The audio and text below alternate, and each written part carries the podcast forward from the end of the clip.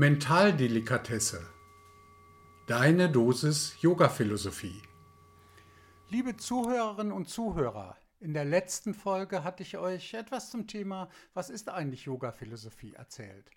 Heute möchte ich mit damit beginnen, eins der wichtigsten Werke der Yoga-Philosophie vorzustellen, das Yoga Sutra nach Patanjali. Ähm, ich fühle mich dazu überhaupt nicht qualifiziert, eine komplette Neuinterpretation, eine Neuausrichtung ähm, vorzunehmen. Dazu findet ihr in den Show Notes äh, Buchtipps von großen Yogameistern, die sich damit beschäftigt haben, die zum Yoga Sutra Interpretationen geliefert haben. Was ich beabsichtige in den folgenden Folgen ist äh, Ideen aus dem Yoga Sutra, ausgewählte Ideen mit ihrer Relevanz für das 21. Jahrhundert zu beleuchten. Das Yoga Sutra selber ist ein sehr altes Werk ähm, und um den Autor Patanjali ranken sich diverse Mythen und Geschichten.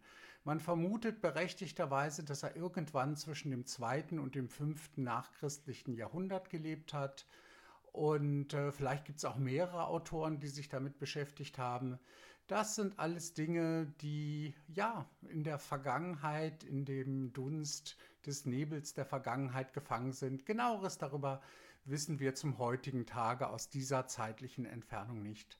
Das Yoga Sutra ist ein sehr kompaktes Werk das äh, aus vier Kapiteln besteht. Es sind 195 Sutras. Ähm, jedes umfasst oft nur einen Satz. Das heißt, man kann das ganze Yoga Sutra auf wenigen Seiten niederschreiben.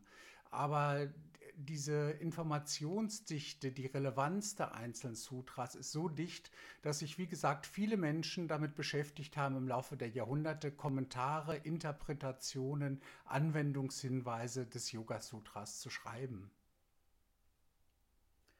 In dem ersten Kapitel geht es um den menschlichen Geist, seine verschiedenen Zustände und was ihn daran hindert, so klar zu sein, dass er permanent im Yoga-Zustand verweilen kann.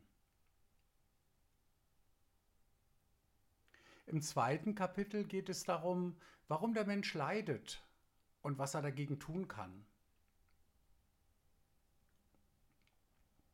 Im dritten Kapitel werden die letzten drei Glieder des achtgliedrigen Yoga-Weges, die verschiedenen Stufen der Meditation besprochen und im vierten Kapitel die Befreiung des Geistes durch Yoga näher thematisiert.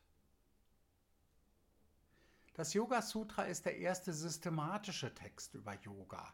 Das heißt, es gab früher schon, also vor Entstehung des Yoga Sutras Schriften, aber das Yoga Sutra systematisiert das Ganze oder wie meine Lehrerin Birgit Klosterböhr seinerzeit meinte, das Yoga Sutra ist die Bedienungsanleitung für den menschlichen Geist. In einem Buch zum Yoga Sutra steht auch extra, ist etwas anders formuliert. Es ist ein Reisebericht über den Weg eines Menschen zu der existenziellen Freiheit seines Geistes. Und in diesem Sinne werde ich ähm, ja einige ausgewählte Aspekte des Yoga Sutra euch versuchen in den nächsten Folgen näher zu bringen. Wie gesagt, nicht als vollständige Neuinterpretation, das wäre vermessen. Da haben sich äh, ganz andere Größen daran erfolgreich versucht. Aber die Relevanz fürs 21. Jahrhundert, denn man könnte versucht sein zu sagen, zwischen 2. und 5. Jahrhundert nach Christus, das, was hat das mit der heutigen Zeit zu tun? Aus meiner Sicht und aus meiner persönlichen Erfahrung würde ich sagen, sehr, sehr viel.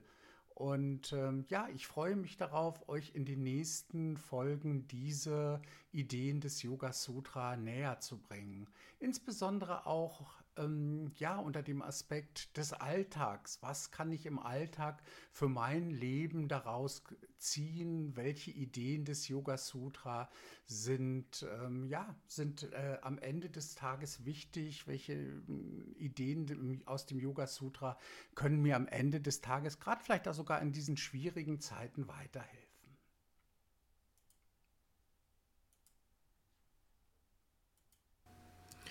Mehr Yoga-Philosophie, mehr Mentaldelikatessen in der nächsten Folge dieses Podcasts.